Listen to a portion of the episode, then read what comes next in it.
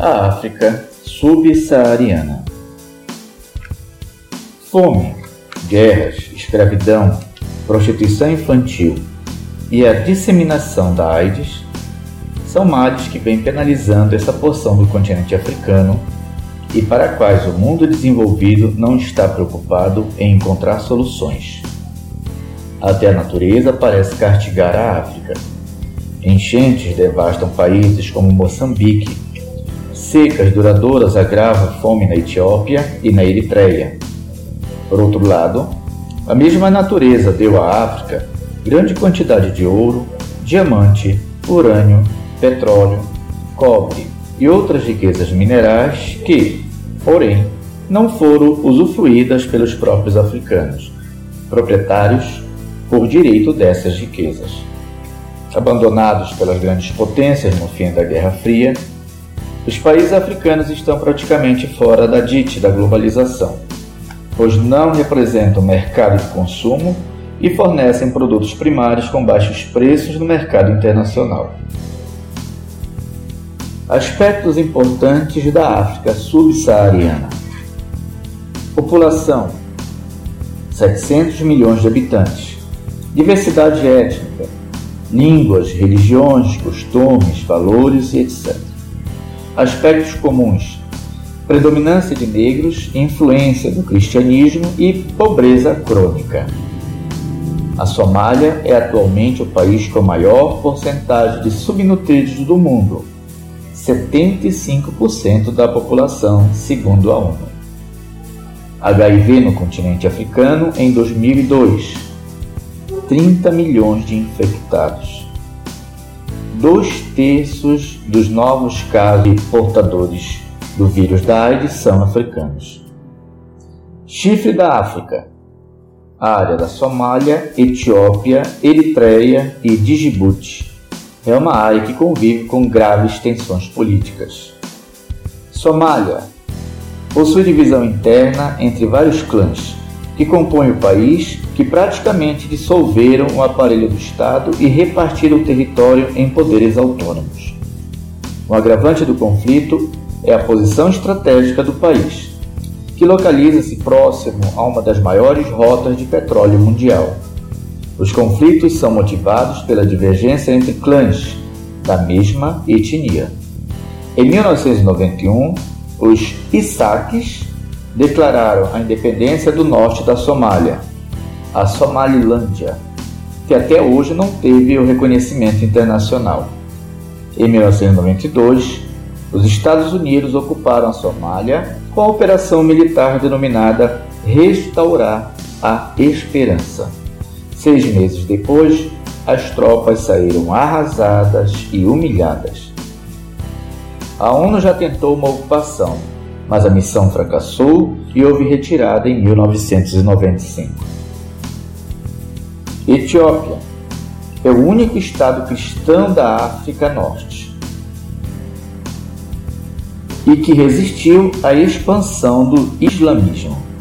É um país que apresenta um mosaico étnico e religioso, onde cristãos e muçulmanos somam um número equivalente a 90% da população, que conta ainda com 10% de mistas. Possui conflitos com a Eritreia, de qual já fez parte, desde 1993.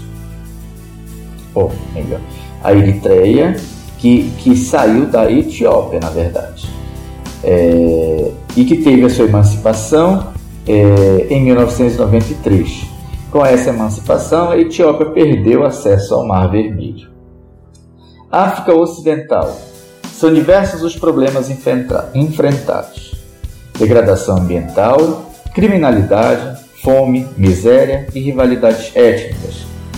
O mais novo agravante dos conflitos é a ganância pela exploração dos recursos naturais como diamante, ferro, madeiras nobres, petróleo, ou ouro, entre outros. A Nigéria aí se destaca por ser a nação mais populosa da África e a maior produtora de petróleo do continente. As fronteiras artificiais na África. Com a colonização e posteriormente com a descolonização, Um dos grandes problemas vividos pelos africanos foi da formação de países independentes. Antes da colonização, não existiam países ou estados-nações na África. O que havia eram povos diversificados, cada um vivendo num território sem fronteiras definidas, ou migrando de terra para outra, de acordo com as necessidades de caça, de novos solos, entre outros. Eram povos com idiomas e costumes muito diferentes um dos outros, mas nenhum deles constituía um país, o que supõe um povo unificado pela língua, ocupando um território definido por fronteiras e sob a organização de um Estado, com governo, forças armadas, polícia, tribunais, sistema de impostos.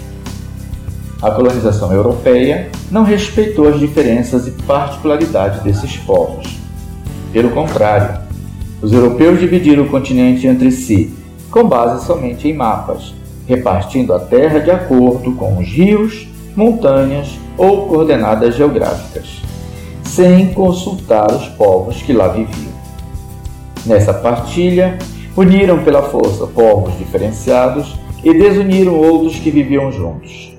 Assim, famílias que pertenciam ao mesmo grupo acabaram sendo separados pelas fronteiras coloniais. Evidentemente, isso representou enorme drama para essas pessoas e povos, pois antes da colonização eles nem imaginavam que uma situação dessas pudesse ocorrer. Além disso, povos que tradicionalmente eram inimigos, com idiomas e costumes diferentes, foram obrigados a viver dentro das mesmas fronteiras e a ficar subordinados a um único governo, que por sinal não tinha sido escolhido por eles. O único elemento que unificava essas colônias era a cultura europeia, a língua do colonizador, principalmente, e as instituições estatais, como o governo, as escolas, os tribunais, as forças armadas, entre outros, criadas pela metrópole colonizadora. Quando essas colônias se tornaram independentes, quase nada mudou, pois, em geral, os países africanos, com exceção dos localizados ao norte do continente, de religião muçulmana e língua árabe, são constituídos por inúmeros povos, com diversos idiomas, chamados de dialetos, em contraposição ao idioma, idioma oficial de origem europeia.